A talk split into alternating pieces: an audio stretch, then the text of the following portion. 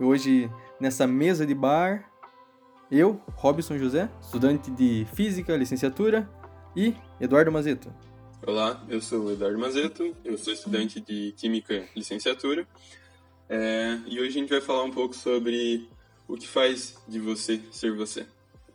É, só para deixar claro, a gente está gravando esse podcast no dia 12 de maio, porém que é a gente está num período de, de quarentena, mas a gente não está se reunindo, a gente está fazendo remotamente. Exatamente.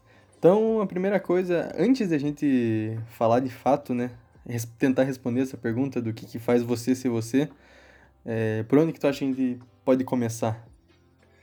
Cara, eu, eu acho interessante a gente começar é, sobre o que, que a gente pensa, o que, que faz você ser você, o que, que você interpreta como você. Pois é, isso eu estava pensando quando a gente estava escolhendo o tema. E uma coisa é, é complicado você, eu pensar sobre o que, que faz eu ser eu mesmo, né? É mais fácil eu interpretar o que você acha do que eu sou. Sim. Né? Então, eu, eu não sei se Hegel já ele disse essa frase de fato ou se é só uma interpretação do que ele já falou, mas tem uma frase que é tu que diz que eu sou eu. E é uma frase é uma, é uma frase impactante se tu for parar para pensar, né? Tipo, talvez a gente não saiba que como a gente é ou enfim, o que a gente é de fato, quando a gente não tem contato com outras pessoas, né? Sim. Até porque a gente é um, um ser social, a gente é formado a partir do que está ao redor de, do que a gente vive, das experiências que a gente vive, de acordo com aquilo que a gente experiencia. Né? Então, tudo depende do que o outro enxerga de nós também. Pois é, é, é difícil ter essa consciência de si, né? É, cara, é, é que nem, por exemplo, muitas vezes em escolas ou até psicólogos fazem esse questionamento, às vezes, de você é, fazer uma análise de você mesmo e analisar defeitos ou qualidades que você acha que você tem.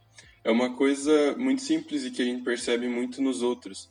É muito fácil apontar um defeito teu, uma qualidade tua, porém quando alguém é, questiona, me questiona sobre uma qualidade, um defeito meu, é difícil a gente ter essa percepção de si mesmo. Sim, sim. Então, é tipo, quando a gente tenta ter consciência de si próprio, a gente, na verdade, está utilizando o que a, a, consciência que a gente tem do, do outro, né? para formular uma consciência de si mesmo. Exatamente. E, e geralmente a gente pensa em algo que a gente acha que os outros pensam da gente. E não sim, que a gente sim. realmente pensa de si mesmo. É, tem até uma frase, é quando tu fala de Pedro sobre mim, eu sei mais sobre tu do que sobre Pedro, né? Sim. Talvez se encaixe um pouco no que, no que a gente tá falando. Mas, cara, eu acho interessante isso, porque tem até aquela questão que a gente vai falar mais pra frente de biologicamente ou fisicamente o que que faz eu ser eu, daquela questão do barco, se você vai trocando tábua, até quando é o barco original. Mas não tem como separar da, da questão social, da questão de consciência mesmo, desse tipo de assunto, porque a construção da humanidade, do que a gente entende por, pela humanidade hoje em dia, tudo corre ao redor da, da sociedade, né? Até acho que até uma questão biológica da sobrevi sobrevivência da humanidade como espécie e a evolução de como a gente é até hoje se dá até por esse caráter social do ser humano, né?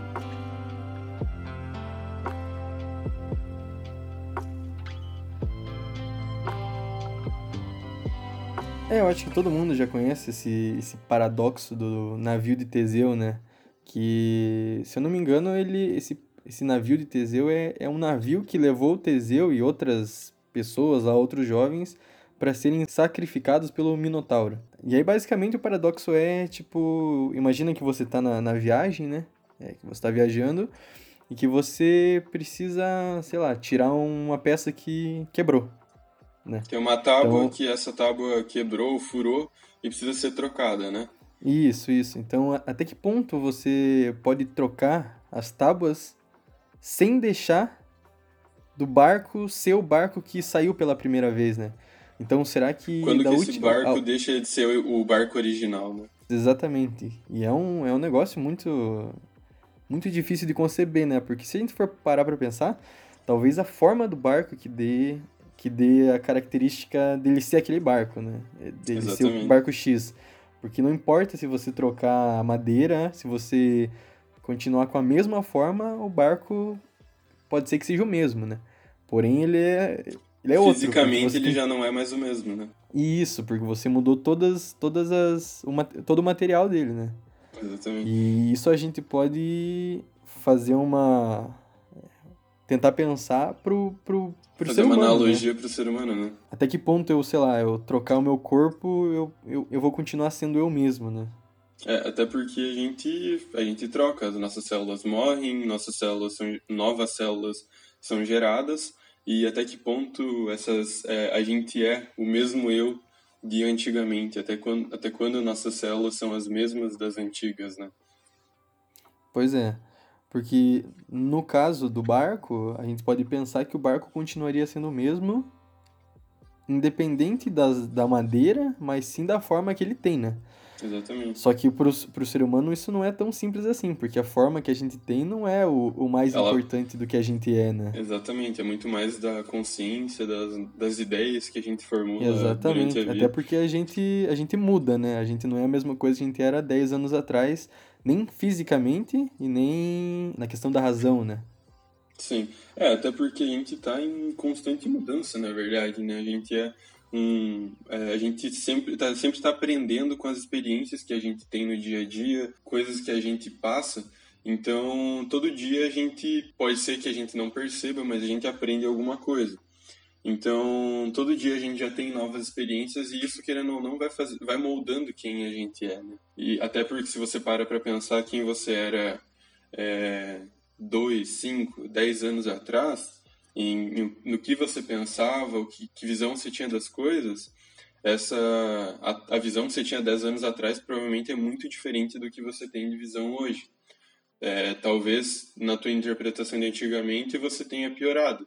Talvez na tua interpretação de antigamente você tenha melhorado. Tudo depende de como você evoluiu. Mas a gente sempre está em constante mudança, né?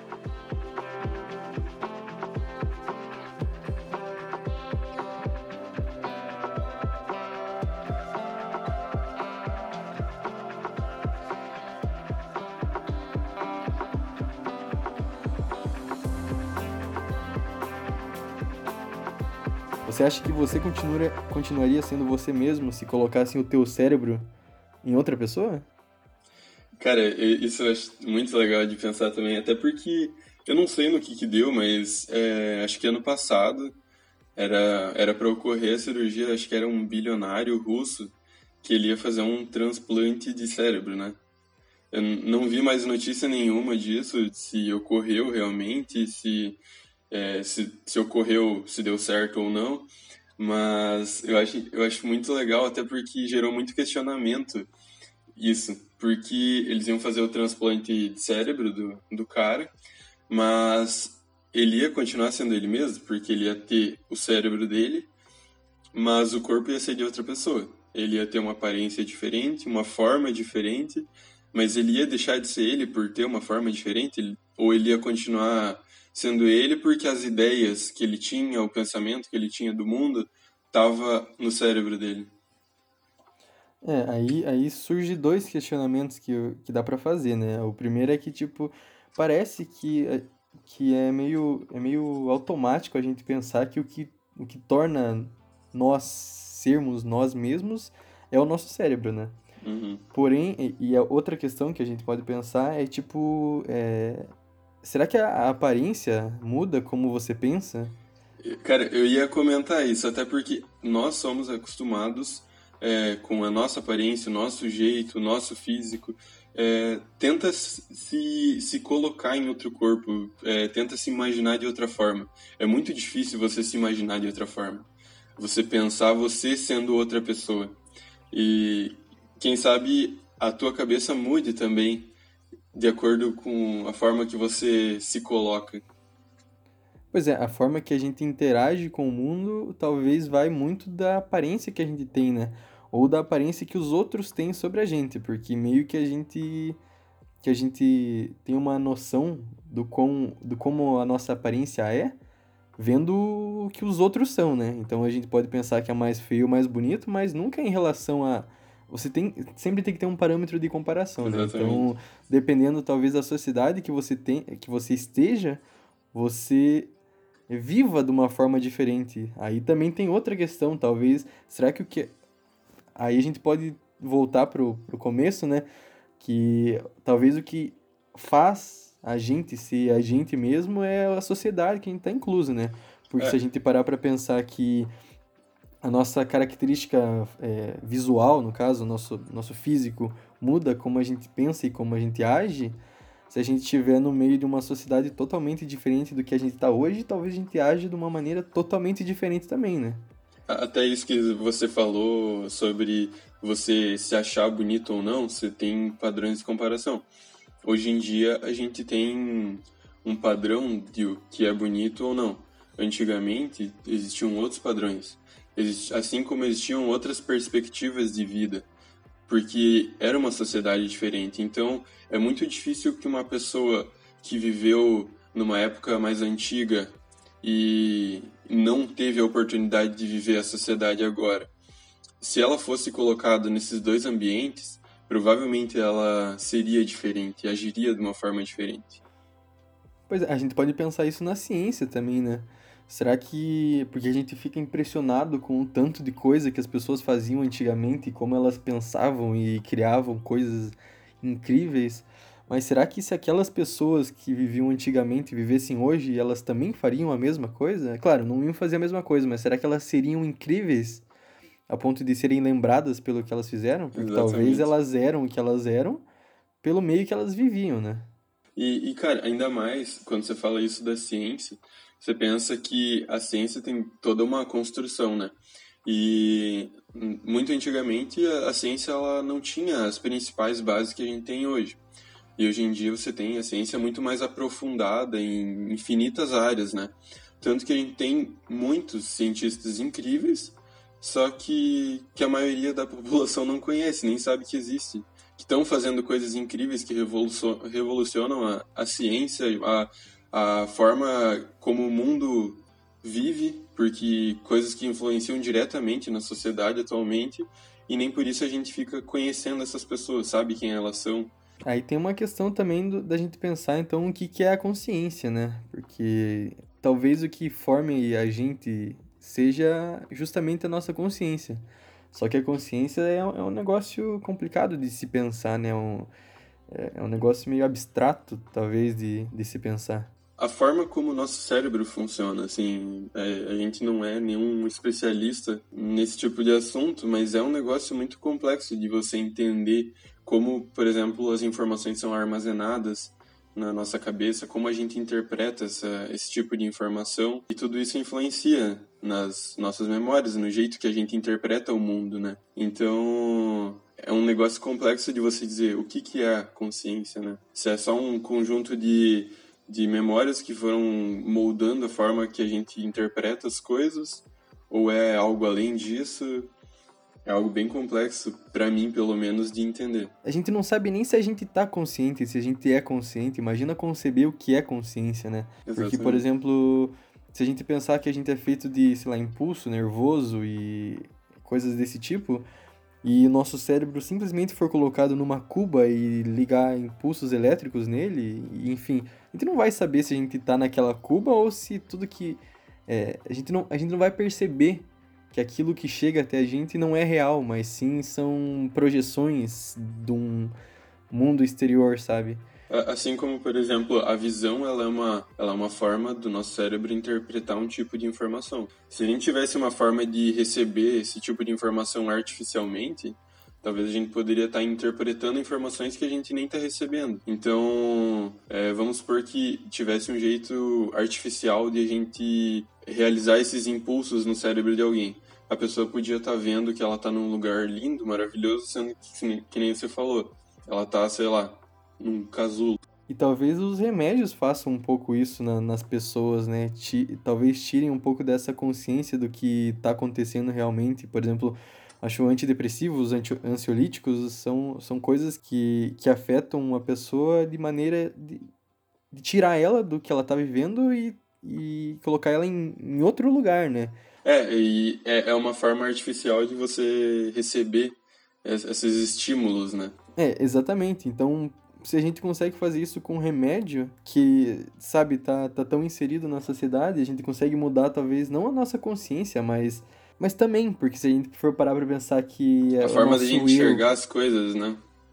Isso, se, se a gente pensar que a, a gente é formado pelo meio que a gente vive, e quando tu toma remédio, altera essa percepção do meio que tu vive, meio que aquilo tá alterando também a tua consciência, né? É uma percepção artificial, né? Do que é, é contrário ao que o teu, teu corpo estaria interpretando naturalmente, né? Pois é.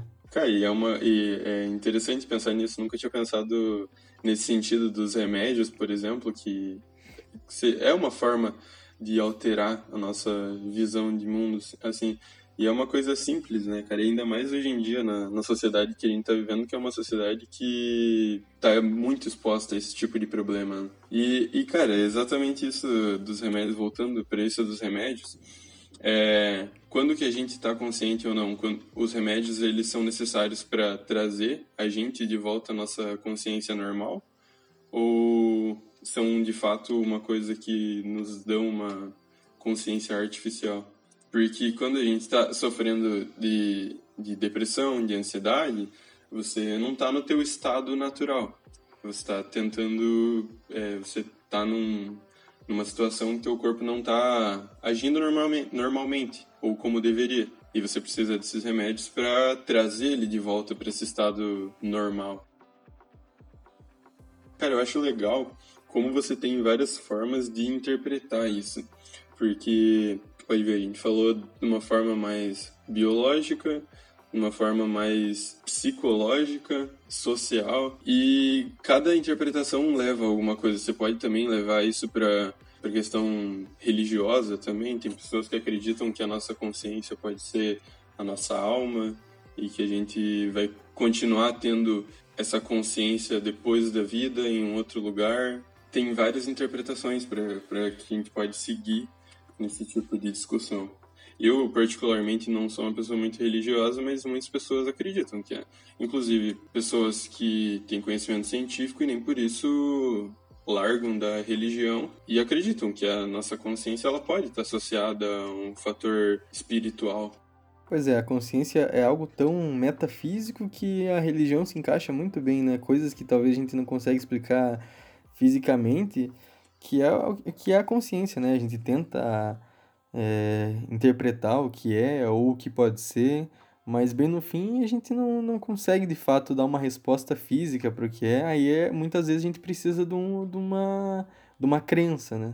É, porque, por exemplo, se você for explicar é, pela biologia, pelo menos aos, nos meus conhecimentos de biologia, não sei se alguém tiver conhecimentos além, mas se a gente for analisar, talvez nossa consciência seja só um conjunto de sinapses e informações armazenadas no cérebro que é, são um conjunto de experiências que a gente vive, presencia fisicamente e que isso fica armazenado no cérebro e a gente interpreta o mundo a partir disso. Mas é, é muito. parece muito raso pensar que é só isso. Pois é, a mesma coisa é você, você simplesmente simplificar todas as emoções que a gente tem e que a gente sente para A meros é, estímulos subst... de hormônios, né? É, exatamente, seria tudo hormonal, né? Que muita coisa realmente. Quer dizer, se tu for pra, pra, parar pra pensar, é, não fisicamente, mas cientificamente falando, realmente é isso. Mas é, é ruim parar pra pensar que seja só isso, né? É, pra gente é uma coisa que significa tanto esses estímulos, essas emoções, que é, é difícil tu parar pra pensar e, e aceitar que a gente é só isso, é só esses impulsos nervosos, é só esses hormônios agindo num, num corpo, num conjunto de matéria ali. Sim, tu pensar que o amor que tu sente por uma pessoa é, é basicamente, sei lá, o teu corpo de animal querendo que você simplesmente reproduza e continue a espécie humana. É um negócio que, que é, meio, é meio triste, chega a ser triste, sabe? É, exatamente. Ou que a tua tristeza é só um, uma maneira de se defender do teu corpo. É, é difícil pensar nisso, né? Porque pois a é. gente, desde criança, a gente presencia as coisas de uma forma mais é, social. E é estranho pensar que a gente é só um conjunto de estímulos do nosso corpo. E o ser humano é, ele é um ser sentimental, né? E é até esquisito quando tu vê uma pessoa que não é tão sentimental assim, que tem um sangue frio, vamos dizer assim. É, chega a ser esquisito para as pessoas, tipo, você não perceber nela o que você sente, né? Você não, não perceber que aquela pessoa sente tanto quanto você, que ela chora tanto quanto você. Aí você fica meio mal porque, porque tipo, ué, mas ela não tá sentindo isso que eu tô sentindo? Será que ela não tem coração? Será que ela não tem alma? É, Mas- é por isso que é, muitas pessoas têm dificuldade de entender, por exemplo, o que que é um psicopata. Um psicopata não é necessariamente uma pessoa que vai sair matando um monte de gente, cara. Um psicopata, às vezes, é só uma pessoa que tá ali no nosso meio que não tem É, ele não sente empatia, né? É, exatamente. Mas, por exemplo, ele é uma pessoa que vai te ver chorando e ele não vai ter esse tipo de sentimento. Mas a, basicamente a diferença de um psicopata para uma pessoa normal, geralmente é uma coisa biológica, é falta de um de um estímulo biológico e fí- físico, químico no, no corpo dessa pessoa. E é isso que interfere na, na capacidade dela de, de sentir esse, é, a afetividade, esse tipo de sentimento ou não. E é, e é difícil para as pessoas entenderem esse tipo de pessoa, porque você não consegue imaginar uma pessoa que vai fazer mal para alguém e não vai se sentir mal, não vai sentir remorso. Para uma pessoa que tem esse tipo de sentimento, é, é quase que inimaginável você matar alguém ou você prejudicar alguém propositalmente e você não, não ter um peso na consciência, deitar no travesseiro e dormir tranquilamente de noite. Mas é simplesmente um geralmente é um fator biológico que separa essas pessoas das pessoas normais. É, eu lembro que eu já, já li alguns estudos sobre como impactos na cabeça das pessoas alteraram como elas pensavam e, e talvez tornaram elas mais, entre aspas, com, com características de um- uma pessoa mais psicopata. Ou, É, enfim. eu, eu lembro uma vez que eu, que eu viajei pro Rio, que eu comprei o teu chinelo do Brasil.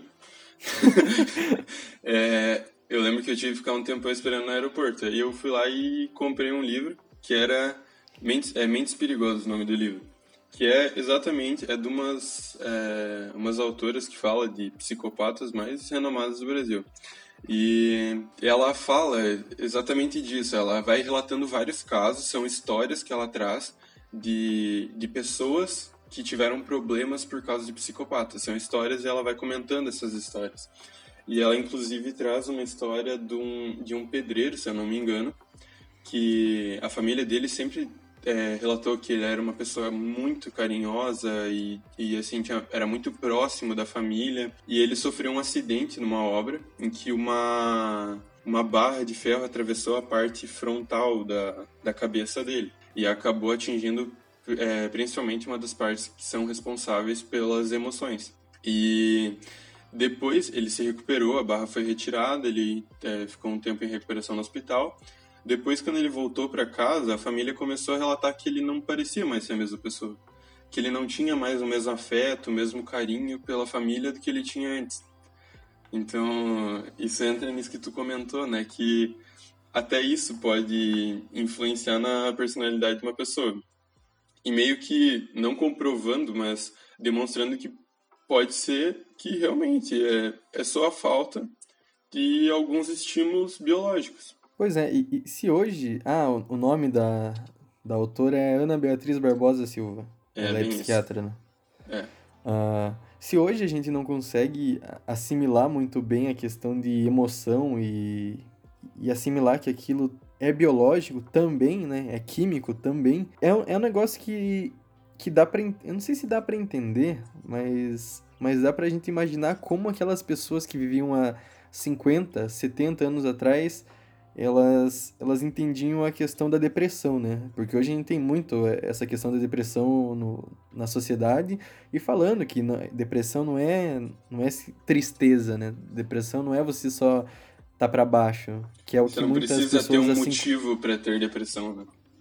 Isso, que é o que muitas pessoas há 50, 60 anos atrás, até menos, pensavam, né? Hoje a gente sabe que é questão química, é uma doença, né? Só que, só que dá para entender a dificuldade que eles tinham para assimilar que isso não era só questão de emoção, né? Porque a gente não consegue entender muito bem até hoje, né? Pois é, até hoje em dia as pessoas têm muita dificuldade de aceitar.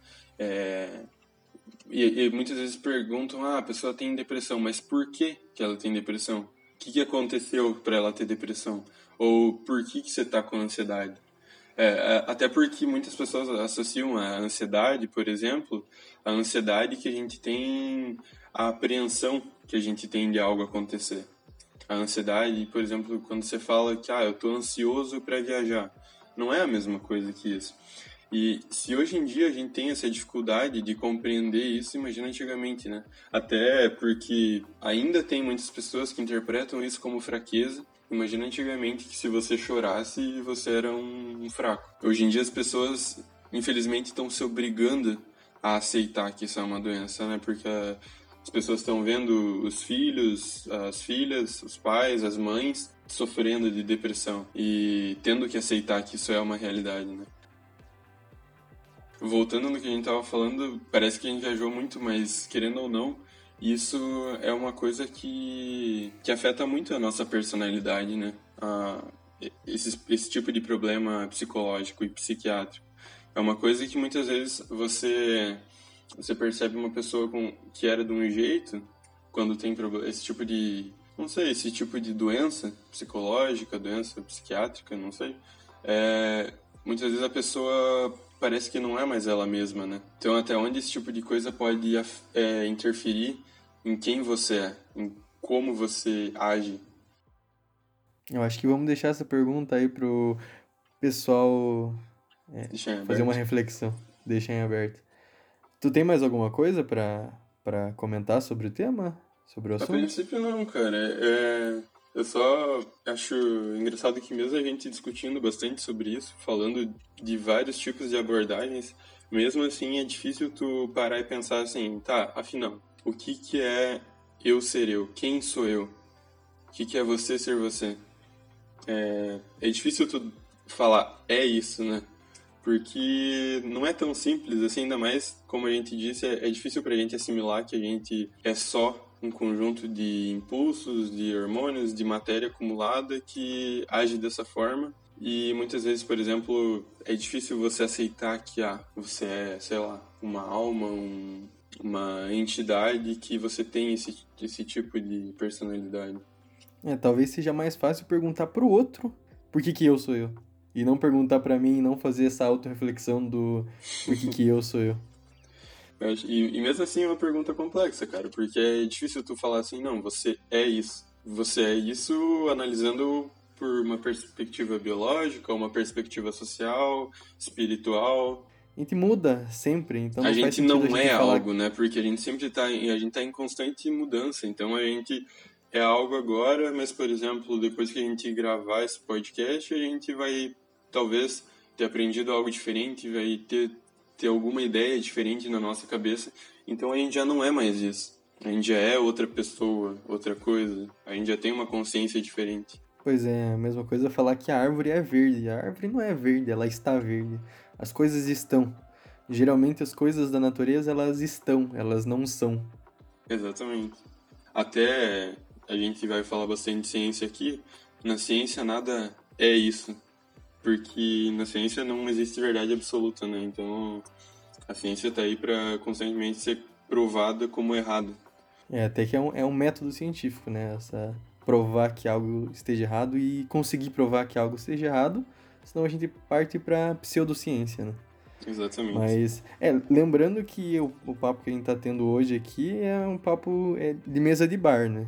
E também a gente quer fazer papo de mesa de, de ciência mesmo, Mas aí, aqui o que a gente tá falando é o que a gente acha, e quando a gente fizer um papo de mesa de ciência, a gente vai trazer mais referências, né? A gente vai falar com mais propriedade. A gente vai tentar trazer, eu acho que bastante desse, dessa conversa mais informal, que nem nesse que a gente está gravando, mas também tentar, tentar trazer mais é, coisas mais científicas com referências, só que na medida do possível, né? É, a gente também gostaria de fazer sobre temas aleatórios, né, para sair um pouco do mundo da informação e entrar de cabeça no mundo aleatório do universo que a gente da tem que dar um pouco de risada também, né? Então a gente vai informar e desinformar ao mesmo tempo. Mas, claro, separando as duas coisas, nunca, nunca tudo junto. Tem mais alguma coisa para colocar? É isso, cara. É, basicamente eu não sei o que, que é ser eu, nem o que, que é você ser você. eu também não. Espero que aconteçam mais disso. E se alguém estiver ouvindo, muito obrigado. Espero que tenha gostado de ouvir um pouco dessa conversa.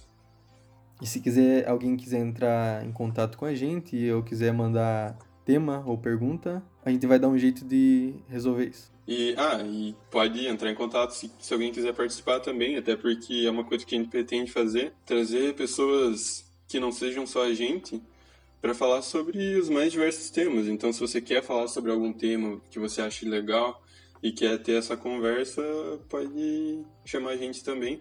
Até porque é legal ter a interpretação de outras pessoas que têm uma forma de pensamento diferente, uma visão de mundo diferente. É, aliás, para quem estiver fazendo algum trabalho que acha interessante, ia ser muito interessante trazer uma discussão é, fundamentada aqui, né? Então ele, as pessoas entram com argumentos e a gente entra com desinformação. Exatamente. Mas exatamente, é, é muito mais legal quando você traz alguém que que tem um estudo na área, um pouquinho de conhecimento que às vezes, muitas vezes a gente não vai ter, até porque a gente estuda coisas específicas na maior parte do tempo na faculdade. A gente acaba estudando física, química, algumas coisas da educação, porque que a gente faz curso de licenciatura, mas é, muitas áreas a gente não tem um estudo mais aprofundado, então seria legal é, pessoas que têm conhecimentos diferentes virem discutir com pessoas que não entendem nada. Bom, é isso então. Boa noite, boa noite para quem está escutando, ou bom dia, ou boa tarde. E se cuidem. E usem, usem álcool em gel.